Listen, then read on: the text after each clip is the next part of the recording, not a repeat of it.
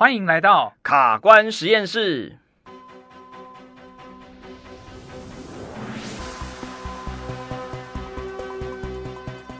卡关键新闻：近期，国民党台北市参选人蒋万安日前出席台湾气候行动博览会，提出深蹲二十下换一次公车免费搭乘，引起热议。哦，蒋万安提出来这一个概念哦，实在是非常的超前哈。嗯，那其实虽然说有点看不懂，但是我觉得说这应该利益非常的良善。那其实我们在医界也常常听到说，哎，深蹲就把膝盖啊、把腰搞坏的问题啊。嗯，那关于这个问题，阿泽你怎么看？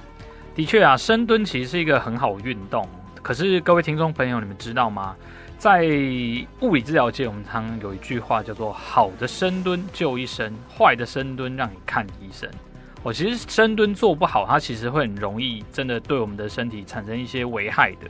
哦，那深蹲要记得有一些重点哦，这边就来跟各位听众朋友分享一下。那第一个是，当我们在下蹲的时候，我们的膝盖不要过度的往前。那当我们在做整个深蹲的过程中，尽量要把我们的整个背部脊椎打直，然后维持一个拉长的感觉。那在上来的时候，我们需要保持核心可以收住，然后用臀部的力量做一个起身的动作。那以上呢，就是我们今天的健新闻。马上让我们开始收听今天的节目吧。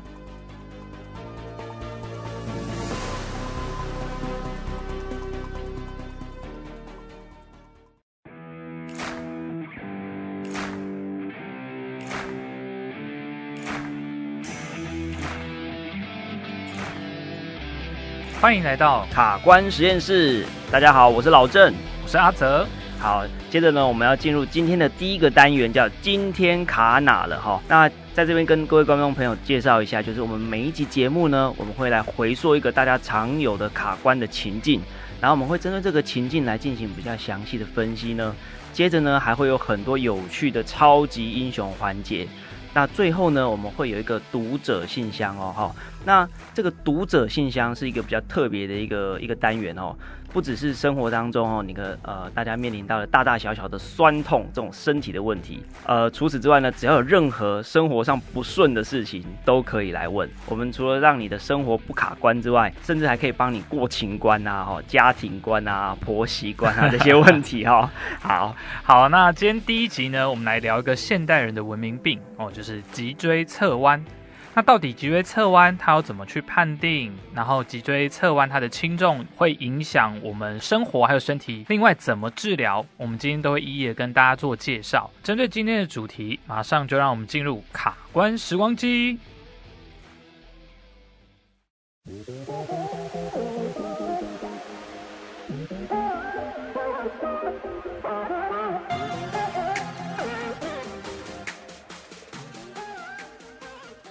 在某日早晨，小明出门上学前，爸爸突然生气地说：“小明，为什么总是站没有站样，身体总是歪一边啊？你就不能站正吗？你看你那个背包总是这样一边滑下来啊？怎么样？这是最近的流行吗？一点学生的样子都没有。”对于这种状况，小明很无奈地说：“我觉得我自己站的是很正的啊，但是后背包最近就是会从一边滑下来啊，我又不是故意的。”爸爸更生气地说：“你肩膀明明就一高一低，当然背包会滑下来呀！今天晚上哦，你回来之后，我要罚你靠墙立正。”就这样，父子双方一早就抱着不愉快的心情，开始了这一天的关卡。那到底是小明故意歪边，还是爸爸眼睛不好呢？让我们继续看下去。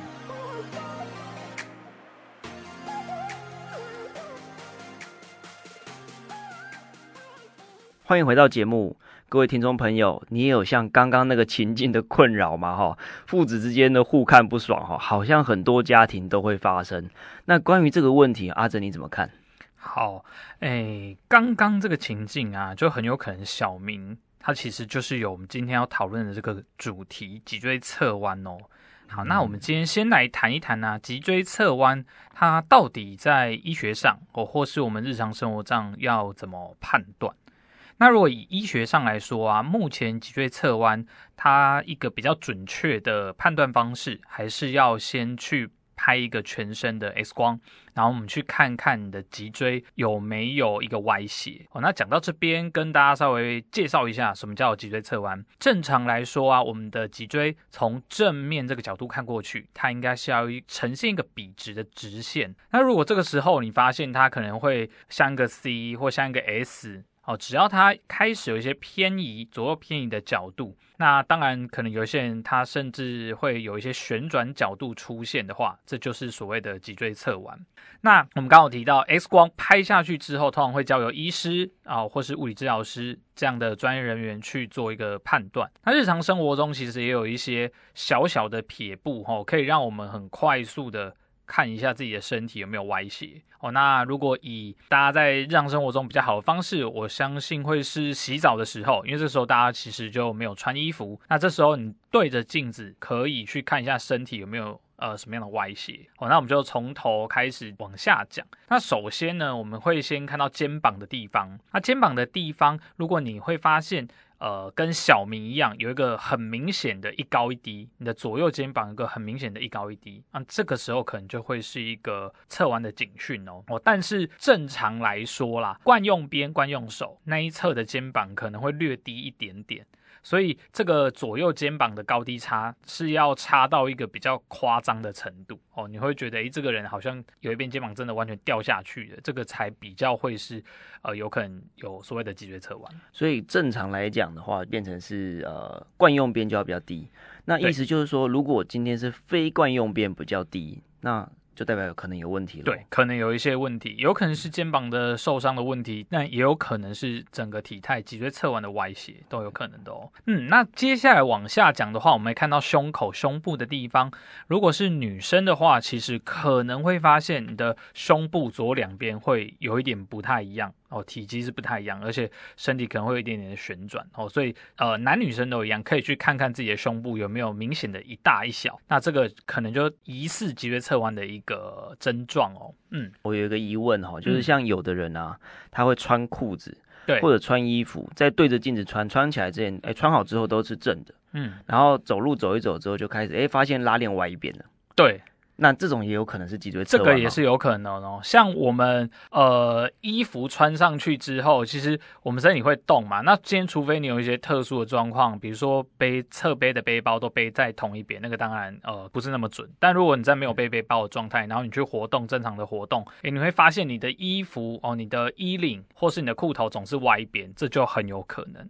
好，那我们再继续往下讲。刚刚讲完胸口之后，我们通常还会再看一个，就是肚脐。那肚脐的位置，正常来说会是在我们人体的正中间哦。但有一些人哦，侧弯的人，他的肚脐可能就会偏到左边或右边，会歪一边。那再往下一点点，会就是我们穿裤子，刚刚老郑提到的穿裤子的问题，在我们的裤头前方有两块骨头，那这骨头呢，正常状况下它应该是要几乎是水平的，但是如果你在穿裤子的时候，总是会有一边的裤头比较容易往下掉，诶，这代表你的骨盆可能有一高一低歪斜的状况，那这跟脊椎侧弯也是有相关性。对，那如果转到背面去看的话，我们会看我们的肩胛骨。啊，肩胛骨是在我们背上哦，大概我们中背、中上背两块三角形的骨头。正常的肩胛骨它也会是一个左右比较对称的一个位置，它的排列应该是左右对称的高度。那如果你发现你有一边的肩胛骨是比较往上往前跑，那只要是两边长得不太一样，而且差距蛮大的，这个时候，诶，这也有可能是有脊椎侧弯的一个前兆哦。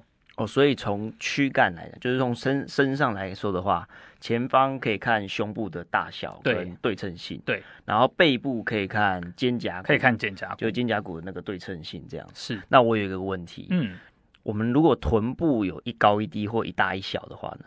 好，臀部一高一低，有可能就是我们刚刚提到的骨盆的歪斜。那一大一小，有时候其实也是因为我们有一个骨盆旋转的问题，哦，所以这个的确也是有可能跟脊椎侧弯有关的，哦。但毕竟我们以上说的这些用肉眼去观察体态的方式啊，它都不是一个最严谨的方式，那只是提供大家去做一个快筛，因为正常人来说。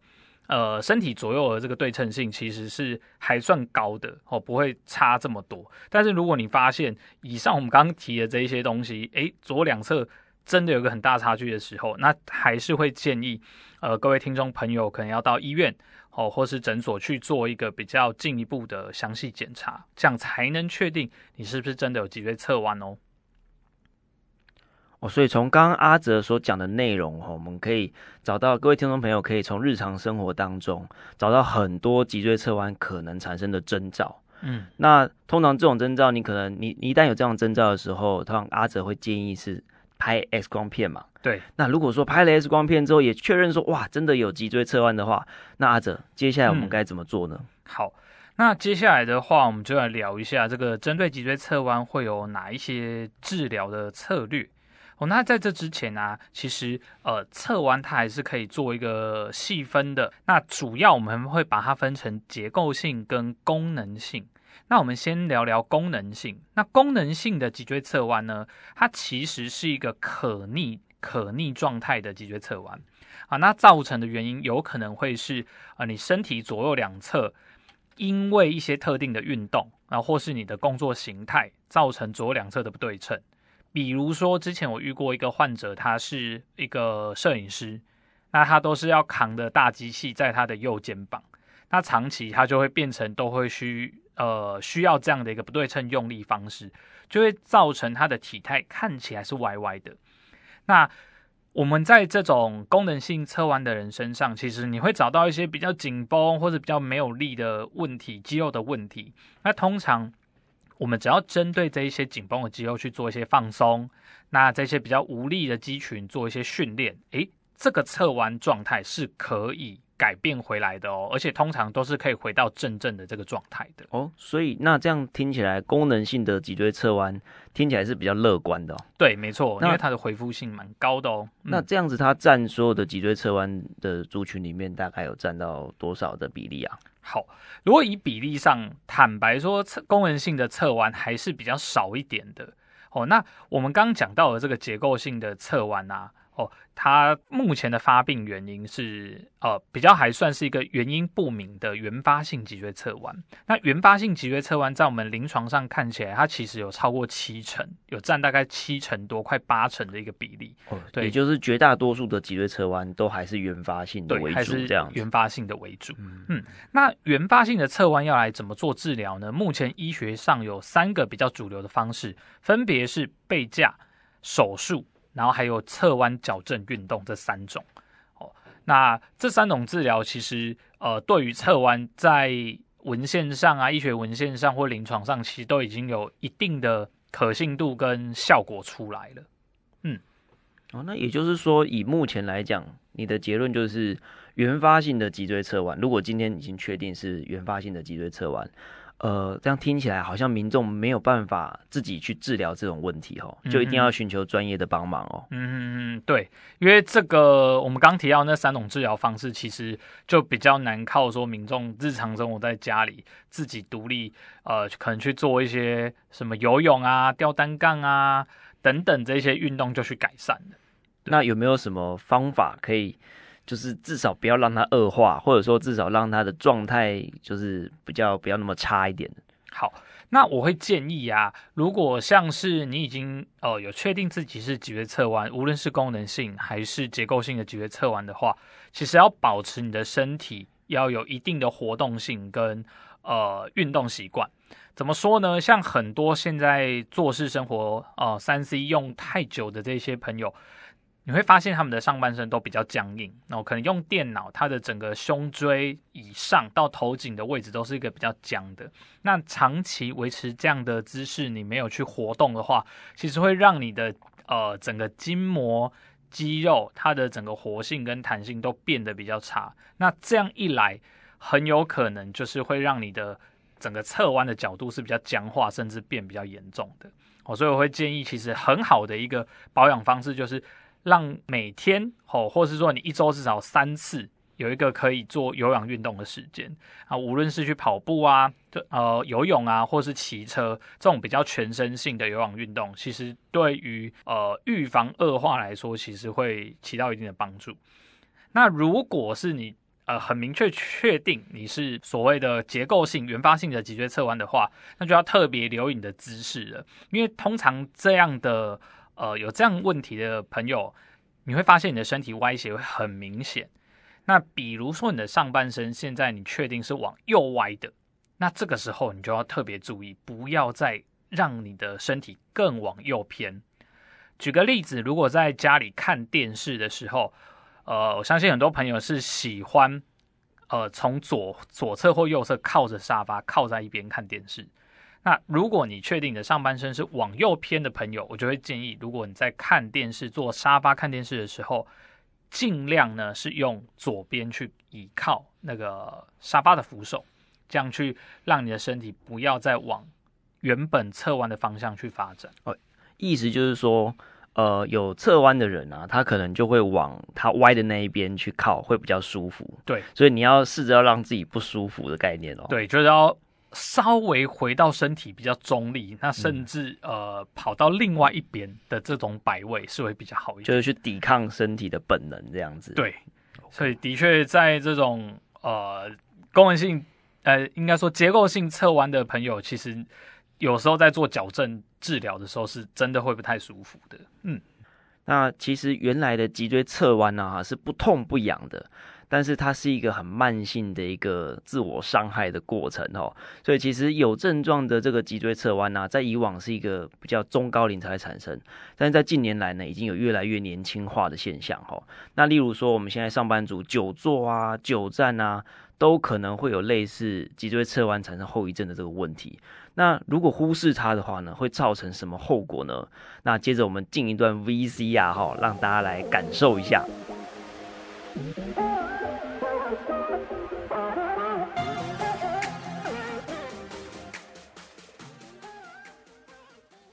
小明姐姐的阿姨阿美是个认真的上班族，常常会工作到半夜，长时间的使用电脑，加上身体歪斜的坐姿，让她的身体越来越弯，越来越弯，弯到自己常常会腰酸背痛，一久站就会感到全身都不舒服。但她以为只是因为上班的疲劳才会导致这样的不舒服。因此，一样的不管它，所以它的脊椎越来越弯，越来越弯，越来越弯。咔咔咔咔咔咔咔，哎，是要弯到哪里去啦？好啦哈，那我就直接讲一个呃这个故事的大概啦。就是呢，总而言之，就是这个小姐呢，她是一个活动的业务。那晚上在呃要办公去处理公司的案子，然后所以要大量的使用电脑。然后呢，白天呢就要四处跑活动，然后帮忙办活动啊、办记者会啊这一类的。那总之就是要站一整天，然后晚上要坐很久。那后后来发现呢，哎，奇怪，怎么一站站个超过十分钟哦，腰就酸到不行，那甚至连走路啊都会隐隐作痛，那这，就变成一个生活上、工作上的一个卡关啦。嗯，这真的好像是很多上班族的写照哦。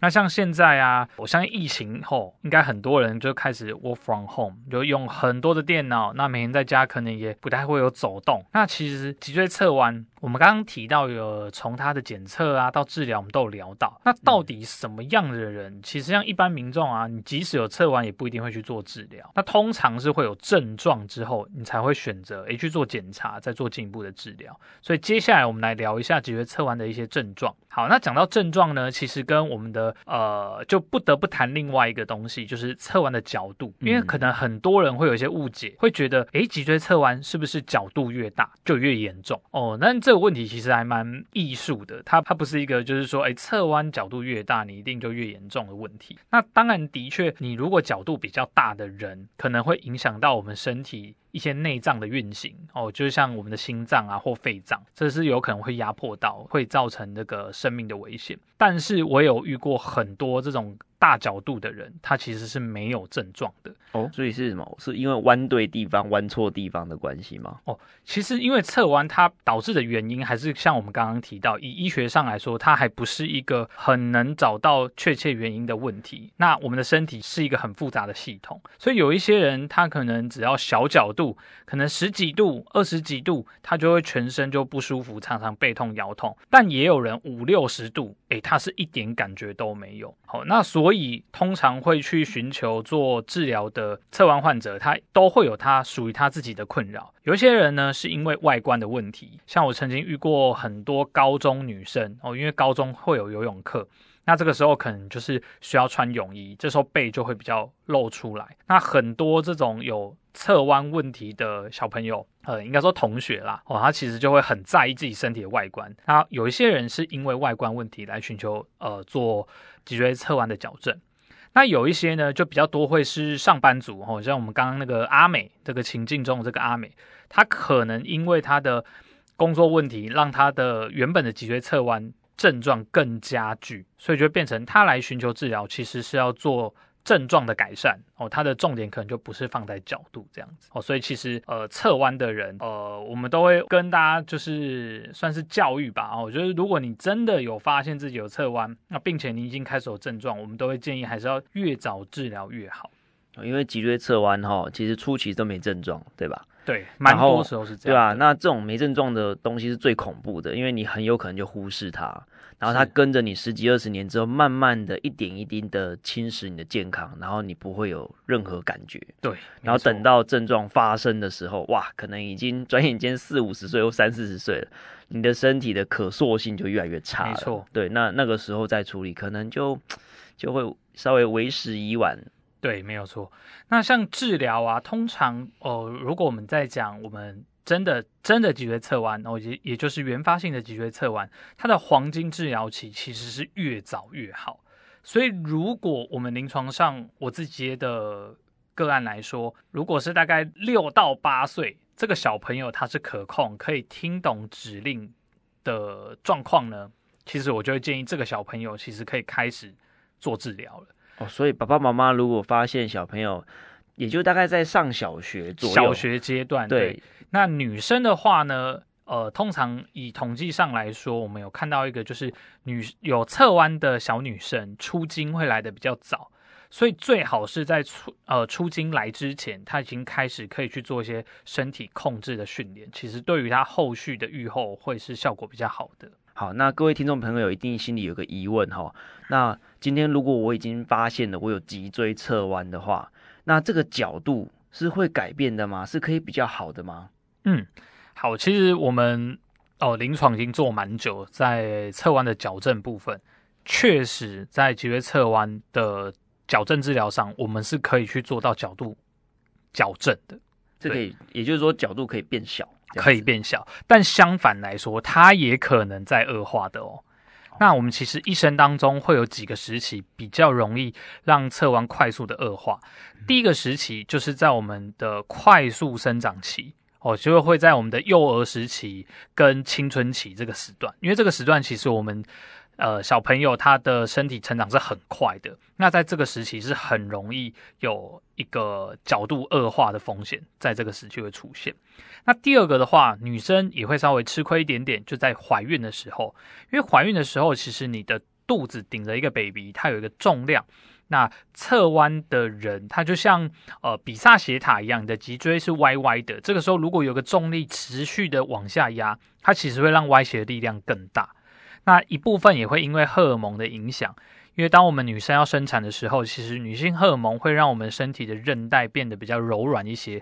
那这时候你的脊椎的可塑性会比较高。所以呢，我之前也有遇过一个个案，她是产后。我们会建议，就是她产后赶快来做侧弯矫正，诶，发现她的矫正效果就比较好，因为这时候她的身体的一些黄体素啊等等的一些激素还没有退完，所以她身体的可塑性相较是高的。好，那最后一个哦，一样是呃更年期的时候哦，尤其是女生更年期的时候，也因为身体的荷尔蒙剧烈变化，会让角度比较容易有一个恶化的呃风险会跑出来，在这个时期。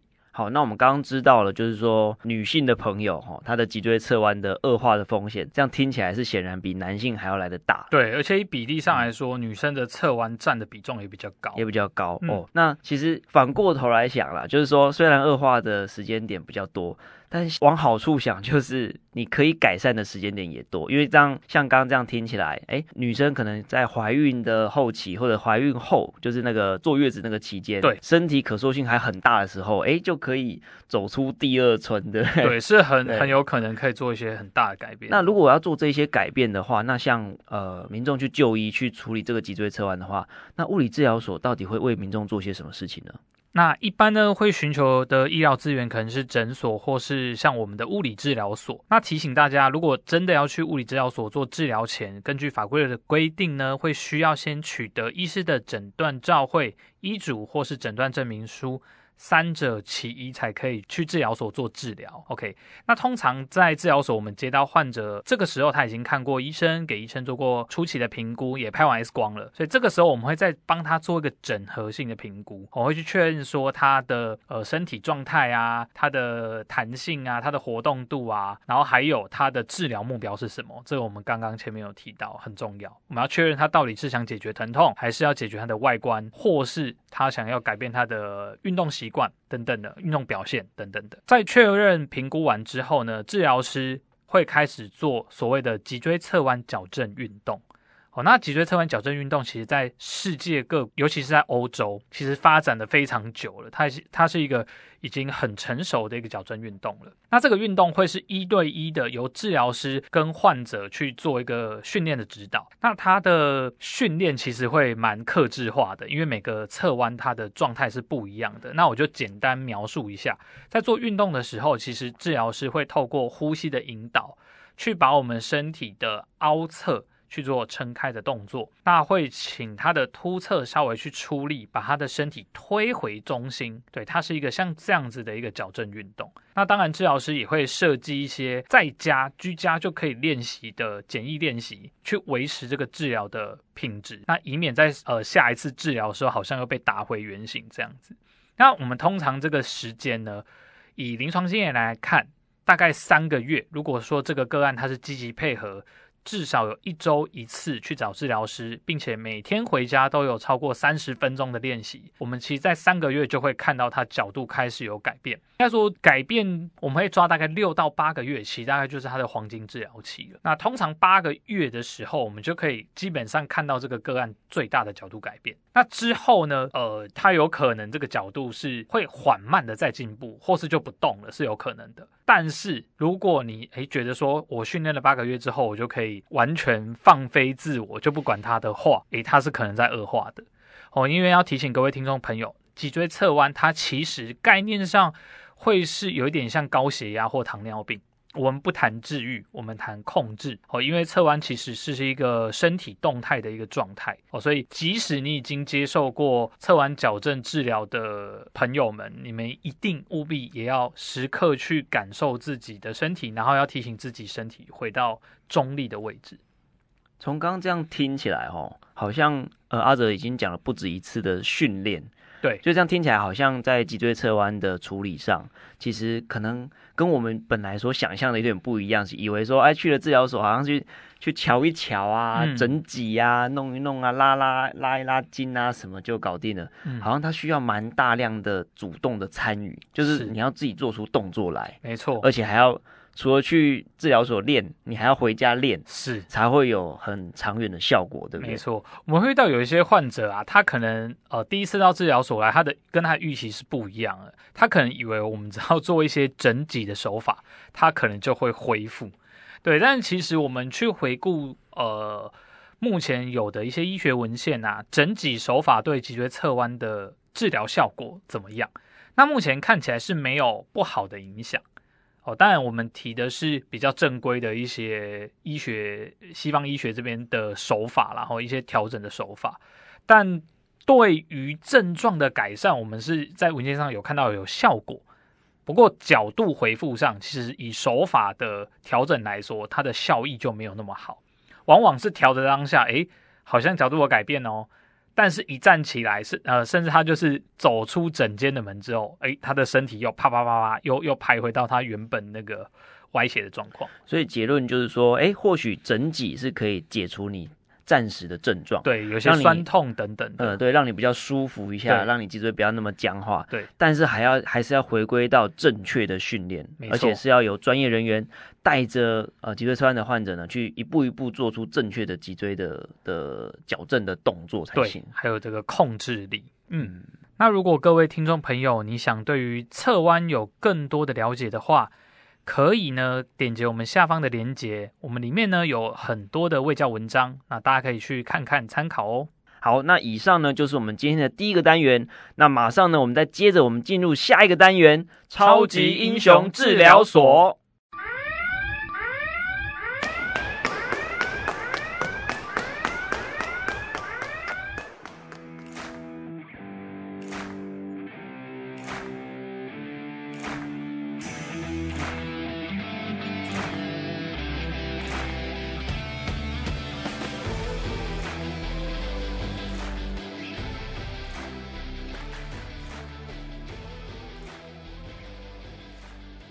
这一次蜘蛛人出的问题就是常常跳上跳下，搞得十字韧带断掉。马上有请我们的足科人老郑来帮蜘蛛人瞧瞧他的膝盖。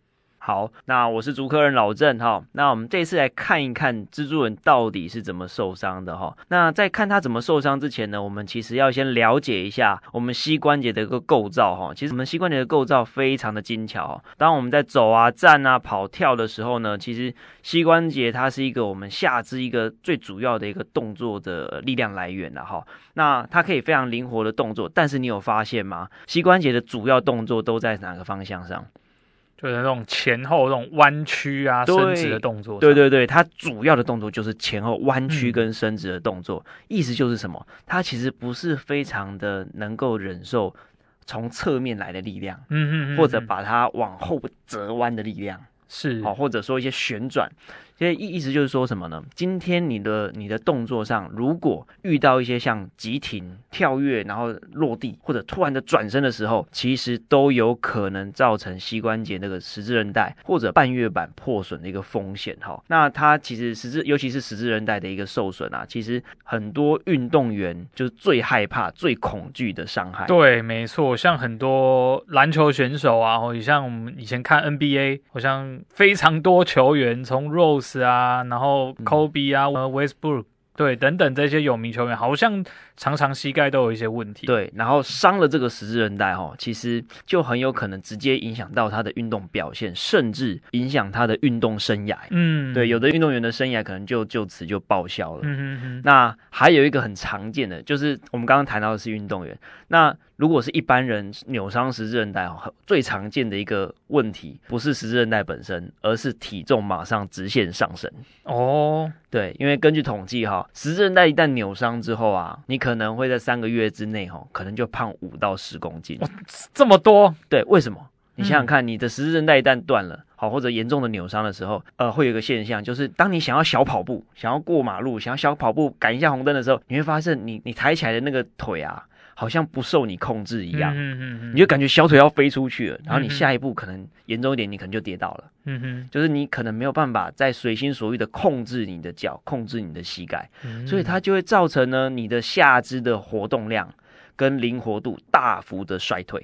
哦。哦，那当你这个下脚的这个肌肉已经很少使用的时候呢，你人的我们讲说脚是人的第二个心脏嘛，嗯，等于是你的这个第二个心脏就停止运作了。好，所以你整个新陈代谢就往下降，运动量也往下降。嗯，那这个时候你你的饮食习惯如果没改变，那发胖就几乎是必然的结果了。哦，这样看起来十字韧带真的是对我们整个膝关节的稳定度啊，然后还有我们整个下肢的动作灵活度，真的扮演非常重要的角色。那十字韧带啊，它老郑可以再跟我们谈谈它，因为之前。可能很多观众朋友会有听过前十字韧带或后十字韧带，那它整个结构上，或者说这两条韧带受伤会有什么样的不同吗？好，我刚刚讲那个结构的部分哦，稍微讲到一半哈，十字韧带呢跟半月板的这个损伤啊，它其实是一个就是难兄难弟啦，嗯、就是说我们今天看到十字韧带有受损的时候，我们就要。去联想到，哎，可能半月板也会有受损，为什么呢？这跟结构有关系，就是十字韧带跟半月板，它的概念就好像你把呃你在一个盘子上挤了一条双麒麟，嗯哼，然后躺在平面上，躺躺在盘子上的那个部分就是你的半月软骨，半月板，嗯、好，那拉上来的。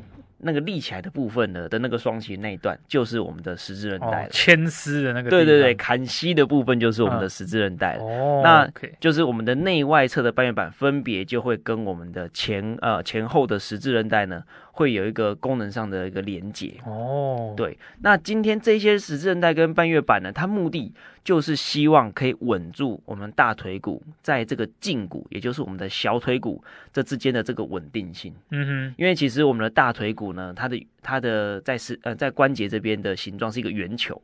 嗯哼，那我们的胫骨，也就是我们小腿骨的这个顶端呢，它在呃膝关节里面，它是一个平台。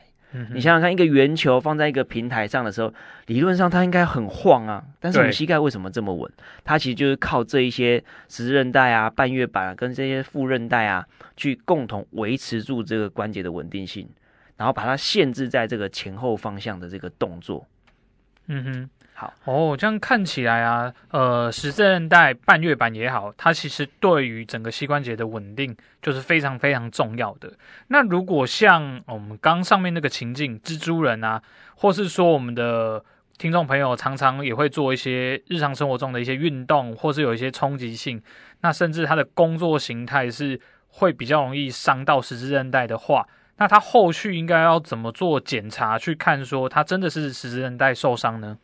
呃，一般我们遇到这种十字韧带的受伤的时候，在临床上，除了你呃去做什么核磁共振啊、关节镜啊这些医学检查之外，我们会做一些理学检查哦、呃，就是说呃我们会去动一动他的膝盖，嗯，因为十字韧带跟半月板，它目的就是要限制住膝盖，就限制住小腿，不要那个胫骨不要乱晃。OK，它等于把大腿跟小腿绑在一起。对对对对对，所以我们测试就很简单啊，就可能会请患者他躺在床上，然后膝盖就弯着，然后我们会在他的膝关节那边施加一点压力，一些拉扯的力量，然后去测试看看这个稳定性是不是好的。哦，那这个稳定性的好或坏呢？其实观众朋友不容易自己测，因为他一定要透过别人，好，你要是完全放松的状态，然后别人帮你把膝盖动一动，嗯哼，然后正常来讲，你的膝盖不应该受到这个拉力而有任何的晃动。是，那一旦你发现说，哎，这个人家在帮你测的时候，发现，哎，怎么膝关节那个就整个就分开了？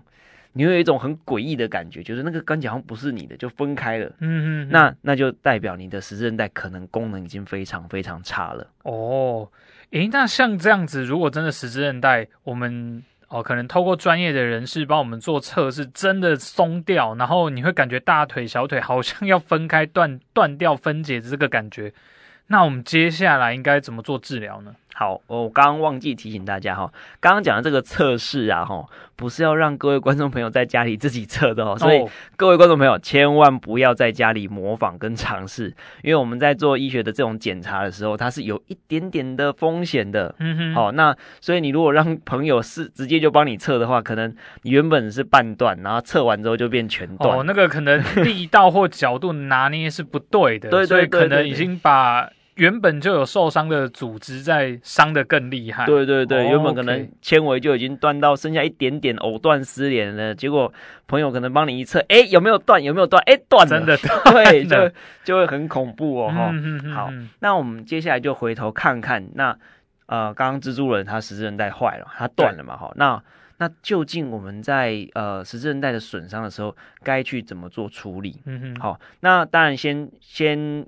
提醒各位观众朋友，一旦你怀疑你的膝关节是有晃动哦，或者说你在某一次的运动当中，某一次可能是落地，尤其是落地，或者是车祸哦，膝盖膝盖被从前面或后方这样或者侧面的一个撞击，直接让膝盖受力的时候，一旦有这样的受伤的的一个情境发生的时候，你都要高度的怀疑你有没有可能有十字韧带断裂或者一个扭伤的风险。嗯、哦，那。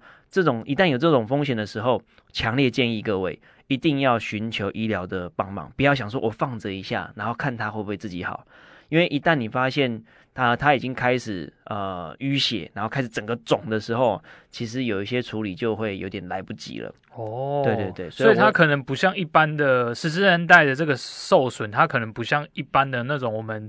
肌肉拉伤啊，可能休息个几天就会自己好。对，你有可能越放可能会越糟，而且你可能就会错过黄金的治疗期。嗯哼，好，好，那你今天一旦要去医院检查的时候，医生一定会可能帮你做一些理学的检查，我们刚刚讲那些测试啊，然后接着可能会做一些医学的影像的检查。嗯哼，然后去确认说，哎，你的十字韧带断裂的程度跟风险。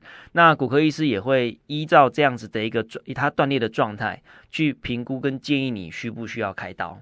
哦，对，那这个时候就来到一个很吊诡的问题哈，呃，是不是所有十字韧带的损伤都要开刀？嗯，那呃，这个其实是呃要看你的功能需求。哦，怎么怎么说呢？哎，比如说今天我十字韧带半断。但是我只是一个哈，假设我是一个阿公或阿妈，哦，我每天就上楼下楼啊，然后去市场买买菜，公园做做运动，打打太极拳。那这种这种类型的伤害，可可能对我的生活的影响，可能没有到那么大，因为我的功能的需求没有那么大。嗯哼。但是，一旦同样的伤害出现在蜘蛛人身上，出现在最近来台的那个 Howard，Howard，对，出现在他们这一些顶尖的运动员身上的时候，哎。他就和可能会危及到他的运动表现，嗯、所以这种类型的人，他可能就会需要去考量，哎，是不是需要要一个完整的一个手术，去把他的十字韧带做更好的一个修复。哦，好，那在医师这边判断需不需要手术，那也处理完，不管有没有手术，就是做过一个初步的处理之后，哦，不论你有没有手术，其实十字韧带愈合的关键，而且避避免他再次受伤的一个关键呢，就是训练。哦。对，为什么呢？因为十字韧带的这个训练哈，呃，有一个统计，就是说，今天你一旦伤到十字韧带之后，你接着继续重复反复扭伤的几率，其实是非常非常非常高的哦，跟我们扭到脚踝有一点像哦。对对对，就变好像惯性扭伤。那但是为什么会有这个伤害呢？除了因为你的呃那个十字韧带已经不是原厂的了，就是已经比较、嗯、比较弱化了的的这种结构上的问题之外，还有一个很重要的问题就是你的本体感觉会被剥夺掉。OK，那什么？各位观众朋友可能会很好奇，什么是本体感觉？哈，就是其实我们的关节啊里面有很多感测器，很多 sensor 啦。那它的功能呢，就是在让我们闭上眼睛的时候，大家可以闭上眼睛，你去感受到你现在膝盖是弯的。还是直的，然后这个时候大脑就会让我们知道说，哦，我们现在闭着眼睛的时候，感觉到膝关节也是弯着的这种状态。那这些 sensor 就提供这些资讯。但是，一旦你遇到了十字韧带的损伤之后，关节内部会有一些出血跟发炎。嗯哼。那这些出血跟发炎哦，就像灰尘一样，就等于是让那些 sensor 蒙上一层灰了。嗯哼。那这个时候，那个 sensor 的讯号就会不准。这时候传到大脑的这些资讯就会变得比较混乱。那当它变得比较混乱的时候，你的大脑就没有办法根据这一些资讯做出正确的判断跟正确的肌肉收缩。那这个时候呢，你的未来在就算你的发炎结束，就算你呃你的手术已经帮你做完了，它虽然修复了这个结构，但是这些 sensor 所给的资讯还是非常混乱的。那你的大脑就必须要去重新从这个很混乱的资讯里面，重新找一个解码的方式，嗯哼，找到一个解读这个资讯的方式，嗯哼，然后去去完成对的动作，去做出对的反应。好，所以这就一定要透过十字韧带术后的一个训练，嗯哼，就就是膝关节的稳定性的训练，去让你的。大脑重新跟你的是呃你的膝关节重新接上线，嗯哼，意思就是什么？就是你今天车子，我以车子当当当那个当例子，就是你今天如果车子是开一个呃很好的轮胎，然后今天这个轮胎可能磨损了或者坏了换了，你在开的方式可能就要有所不同。意思就是我们训练的对象主要是大脑，嗯哼，让大脑学习怎么样重新开身体这台车子。好，否则你用以往的驾驶方式再继继续去这样处理它，呃，去处理现在的这个是呃膝关节的使用方式的话，你可能就会再次撞车，再次的受伤。好，所以在术后的训练，其实对十字韧带的损伤的患者来讲是非常重要的一个过程。那通常这个训练的的内容呢，我会建议要整合物理治疗师跟医师还有教练三方的一个一个判断。然后去给出针对性的训练哈，那这个训练的时间呢，至少可能大概两个月到三个月起跳，嗯哼，去搭配你的一个损伤的的的状态以及你手术的方式会有所不同，嗯哼，但是训练起起码会是两个月以上的。OK，诶，那老郑，我想要请问啊，如果说，嗯，我们像刚刚提到，如果已经是七老八十的，呃，已经是。阿嬷跟阿公了，那像这一类的人，他十字韧带如果说撕裂或真的断掉了，那他会需要进行什么样特别的训练，或是说他有哪一些辅具可以帮助这一类的人吗？呃，其实如果说呃是十字韧带受受损的高龄的长者哈，嗯，其实就要考量到一点，就是他通常会有合并本来就有的膝关节退化的问题。嗯哼，他的软骨可能本来就已经烂烂嘛，已 经有点有点有点差了哈。那那如果说他最后的选择是不开刀，嗯哼，然后就想说要与这个疾病共存的话。那可能因为他的那个愈合的能力比年轻人还要差嘛，对，所以可能就会透过一些侵入式的一些像针剂的处理，像临床上常见的像一种叫做 PRP，它就抽你的血，然后把你的血小板啊、生长因子萃取出来再打回去，促进它的软骨啊、哈跟十字韧带的一个修复。嗯哼，好，那除此之外呢，可能就会需要一些额外的辅具，嗯哼，可能用一些十字韧带专用的一些护具去护住它的。的的关节，好，让它让这些长者呢，可以再继续他原本喜欢做的运动。嗯，但是除此之外，最重要的还是要回归到刚刚那一件事情，就是训练。OK，也就是说，不论你是运动员，还是老年，好些还是中高龄的人，你遇到十字韧带的受损的时候，还是得回归到正确的训练。嗯哼，对，大概会是这样子。好，老郑，那我们最后来回顾一下，如果像蜘蛛人这一种他的活动需求这么高的人，那伤在十字韧带，你会给他什么样的一些建议呢？呃，尤其像蜘蛛人是一个专业人士，嗯，而且你看哦，他的角度，他的使用膝关节角度是会推到极限的，他会从高空落下的时候，让膝关节弯到最底。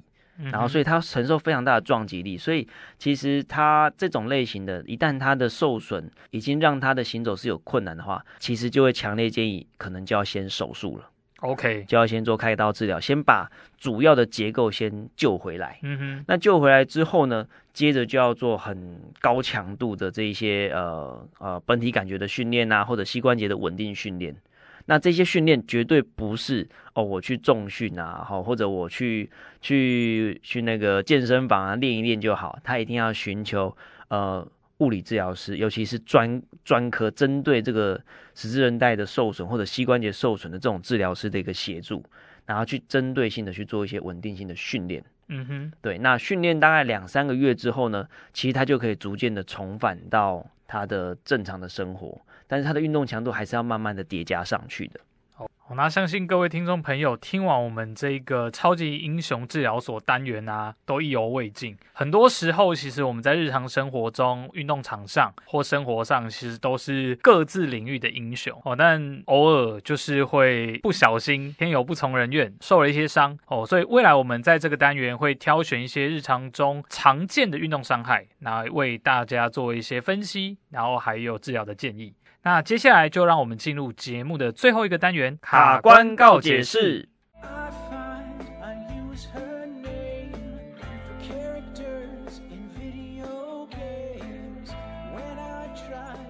欢迎来到卡关告解室。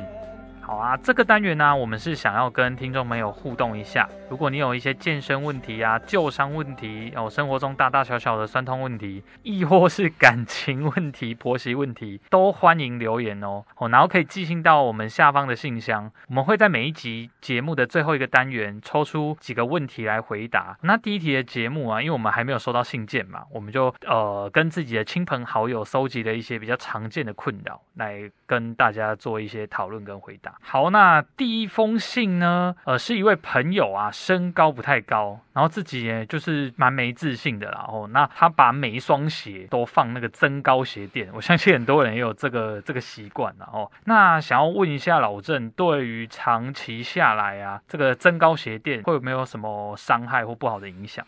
哦，好，这个哦，由于我本人也有这样子的一个需求，所以我对这个有非常高度的研究哈。好，就是高度有很多的研究了哈。Okay. 好，就是今天那个你使用增高垫的话，大致上分成两种类型哈。嗯，第一种类型呢，就是直接买一个足跟的垫片，就是后面三分之一而已。对，就只有在你脚跟处那边垫高。小小好，那那种形式是最多的，为什么？因为那种形式占的鞋内空间没有那么大。是，比如说我要垫五公分，我要垫三公分，我如果买一个全脚掌都有鞋垫的，那你前面脚趾头就会被挤爆，因为前面楦头是比较窄的嘛。嗯哼，最热卖的也是最常使用，就是脚后跟的那个垫片。嗯哼，就是从后方直接垫高起来。好，那各位听众朋友，如果你有要选用这样子的垫片的话，哈，有两件事情要特别特别留意。第一个就是它的材质，材质哈，因为其实增高垫啊，有的是标榜有什么气囊啊，好，或者说用什么泡棉啊，或或者细胶软垫啊这一类的材质很重要。那怎么挑呢？第一个就要挑选，因为你要的是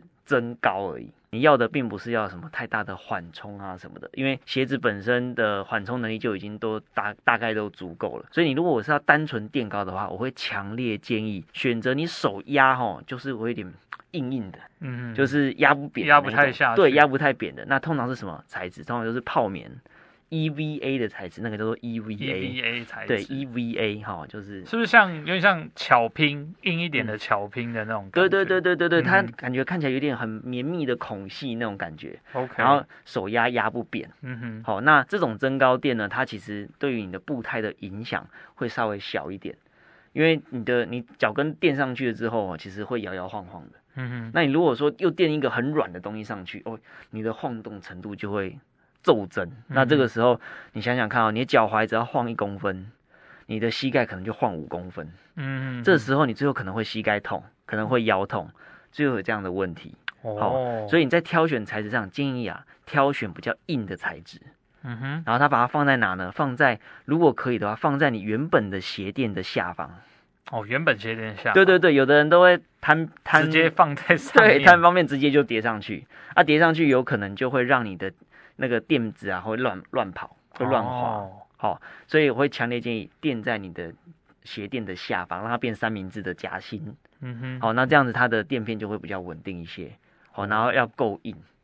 好，这是第一个很重要，也是第一种最常用的类型啊。那第二种类型就是什么？你真的垫在鞋内的空间哦，假设你说啊，老郑我垫五公分不够，我垫三公分不够，我要垫五公分，或者我要垫十公分，怎么办？这个时候，老郑就要告诉你哦，我过来人的经验啊，我强烈建议哈，你如果要垫超过三公分的话，尽量就不要用鞋内的垫子了，你可能就要去那个一支装具室，去一支行有没有？去买，或者去找那个修鞋的店家，不是叫你去换一支啦哈。那你就叫你去买菜刀就好了。我说你可以去一支装具室，他们会有那个专门在修改鞋子的这种部门啊。Uh huh. 然后呢，他你可以要求你要垫十公分，你要垫十五公分，爱怎么垫就怎么垫。它直接加在哪呢？它直接加在你的鞋底。Oh, OK，好，就是哦，听到重点，高跟鞋这样子。对对对，就是直接把你的鞋底整个整体加厚。哎，所以不是跟高跟鞋不太一样哦，有点像什么恨天高。恨天高。对，它就整个大底。帮你加厚，嗯哼，它就没有前后的高低差，嗯哼，它就是整整体加一块很厚很大块的，可能是 EVA，可能是橡胶，不一定，它就会用一个比较耐用的材质放在加在你的鞋外侧，这样你的脚踝才不会很容易扭伤啦，嗯哼，哦，这是大概是你如果想要增高的话，大概是这两种类型，嗯哼，对，然后第三种类型可能就给它一条绳子，嗯，找一棵好一点的树。好，那就下辈子了。好好好，那再来，在使用增高垫上要稍微留意一件事情哦。使用增高垫，你如果用的是我刚刚讲的第一种，就是你把脚跟垫高而已的话，我会强烈建议啦，就是你只要你如果每天在使用的情况之下，大概每一周或者每两周，一定至少要拿下来休息一个礼拜。哦，不能一直使用。对，你不能一直永远是一百八十公分，你偶尔要变成一百六十公分。嗯哼，为什么？因为当你的脚跟一直被一直被垫高的时候啊，你的阿基里斯腱，就是脚后跟断脚筋那个阿基里斯腱，会处于一直在被摆在缩短的位置。最后哈，你会有可能会没办法，就是没办法不踩那个垫子，因为你的阿基里斯腱就因为你每天使用嘛，然后你的阿基里斯腱的那个的那个。的角度呃跟长度就渐渐的变得比较短，因为它被摆在比较短的位置，它会定型在那个位置。嗯哼。然后等到你不穿那个垫片的时候，哎，你就会发现啊，小腿好紧，阿基里斯腱很紧，这时候就很容易产生受伤的情形。哦，我遇过最极端的情况就是什么？就是我曾经遇过一个空姐，然后呢，她来给我看的时候，是她没办法赤着脚走在地板上。哦，这么严重？对，因为她就是穿，她是穿高跟鞋，又加脚跟的垫片，然后把脚跟垫的超高。这个时候脚踝被垫的超高的时候，它的那个阿基里斯腱就整个，我们这个叫做挛缩啦，缩在一起了。嗯嗯，缩在一起，它就整个拉不长了。他都会拉筋什么，他就要花十倍的力气，都不见得能够把那个肌腱拉回原来的长度，那个就很危险，因为它会造成一些永久性的损伤。哦，哦，所以各位朋友，如果用增高鞋垫的话，强烈建议，好，你用一两周的时间之后，一定要让你的脚休息一下，休息一周的时间，趁没有人注意的那些时段呢，就是都可以把垫片拿下来。了解。好，那我们再来拆第二封信哦。好，第二封信是，呃，我有一个习惯，喜欢听到折手指那种咔咔的声音哦，而且也会觉得那种关节紧紧的感觉会整个放松，哦，很疗愈哦。但是之前就有听过一个都市传说哦，说折手指会让这个关节会变粗，然后会有关节炎。那请问那个折手指真的是一个比较不好的习惯吗？好，这个问题我来回答哦。那其实，呃，大家听到啊，我们在折手指的那个“啵啵”的声音啊，针对这个问题，其实有一个骨科医师有做过一个，他拿自己当实验品做过一个实验，哦，他就是自己折自己的手指，我记得没有错的话，应该是折了这个实验，他应该进行了有十年吧。那后来去他去呃，在分析他的手指关节，其实并没有因为他折手指的习惯。而让关节变粗，或是说，诶，真的有让它的关节退化程度比较快速发生或变得严重，哦，其实是没有的，哦，所以这个折关节跑出来的那个声音到底是哪里来的呢？哦，其实是我们的关节囊内会有空气，那当我们在折关节的时候，会让关节囊产生一些形变，会把这个空气挤出关节腔，那挤出关节腔的时候，就会有那种啵啵的声音，哦，那呃，所以其实折关节并折手指关节并不是说一定会对手指造成什么样的伤害啦，所以那个啵啵啵声就有点类似我们在开罐头啊，开那个汽水那种啵那种，对，或是捏气泡捏气泡带的那种感觉而已，气压改变造成的对一个声音这样是没错，OK OK，嗯哼哼，所以这个如果有喜欢折手指的朋友是不用太担心的哦，这样有一些泌尿科的朋友就有一点失望了？以为折一折会变粗。好，我们继续下一题。好，我们继续下一题。好，呃，这边有提到，就是哦，女生很爱穿裙子嘛。那每次穿裙子的时候，因为呃比较好看哦，她们就很喜欢翘二郎腿。然后她想问问看说，这样翘二郎腿，长期下来会不会造成什么样问题？这个我回答吗？好啊，好，我来回答。这个大家聊一下。对，就是我很爱穿裙，呃，不是很爱翘二郎腿了哈。好，那个翘二郎腿这件事情哦，其实其实很多人会把它倒因为果。什么叫倒因为果？就是就是大家会以为翘二郎腿就会造成你什么骨盆歪斜啊，嗯，好，或者脊椎侧弯哈。但其实事实上刚好是相反，就是有可能是因为你的骨盆是歪的。然后呢，导致什么？导致你的骨盆放在一个平面的椅面上的时候，会孔卡卡，有没有？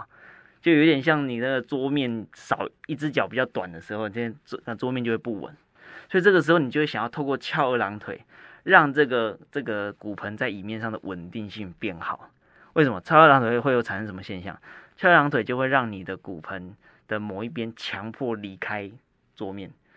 就有点类似你把那个不稳的桌面压在就是其中的三角上面，然后再是什么？有的翘的比较夸张的是什么？他会把脚盘在屁股底下，有没有？我相信现在听众朋友，你可能有六成的人都是用这个姿势在听我们的节目的。哈，就是为什么你会有这个现象呢？就是因为哈，就是你那个你的骨盆啊，可能受力有点不均，所以你会想要把脚放在你的骨盆底下去垫着，让你的骨盆比较稳定。一一个比较稳定的骨盆的时候，你的你的腰椎的负担，你的髋关节那些负担就会跟着减少。哦，我想这个是翘二郎腿的原因啦。好，那至于翘二郎腿会造成什么问题呢？我们可以请阿泽来回答一下。好，翘二郎腿啊，其实刚刚老郑有提到，它就会把我们的骨盆这一带摆在一个比较不对称的位置哦。那所以这个时候 maybe 你是舒服的哦，但长期下来，它有可能会导致你两侧在骨盆在臀部这一区的肌肉啊。它可能长度会有一些变化，或者说有一些肌肉会变得因此比较紧绷一些些，哦，所以翘二郎腿的确是有可能会造成所谓功能性的长短脚，或者是功能性的脊椎侧弯的哦，哦，所以如果真的呃因为你的穿着或是场呃你的那个场合你需要翘二郎腿的话，我们会建议可能要稍微要换腿，哦，可能换腿。去做翘二郎腿的动作，那当然最好最理想还是可以正坐，然后你的双脚可以踩稳放在地上。哦，那我们在坐姿的时候，未来啦，未来我们也会针对可能一个标准坐姿、理想坐姿，再做更多的讨论。好，那以上就是我们今天的卡关告解室啦。那各位听众朋友，如果你还有进一步想要咨询的问题呢，呃，都欢迎来信告诉我们哦。记得要先按赞、留言、分享，并且附照片，好，我们就会依照照片的，呃，不是依照你的问题的那个普遍程度呢，去选择来解答哦。以上就是我们今天的节目内容，喜欢的朋友不要忘了追踪，并且分享给你们的朋友哦。那我是阿泽，我是老郑，卡关实验室，我们下次见，拜拜。拜拜。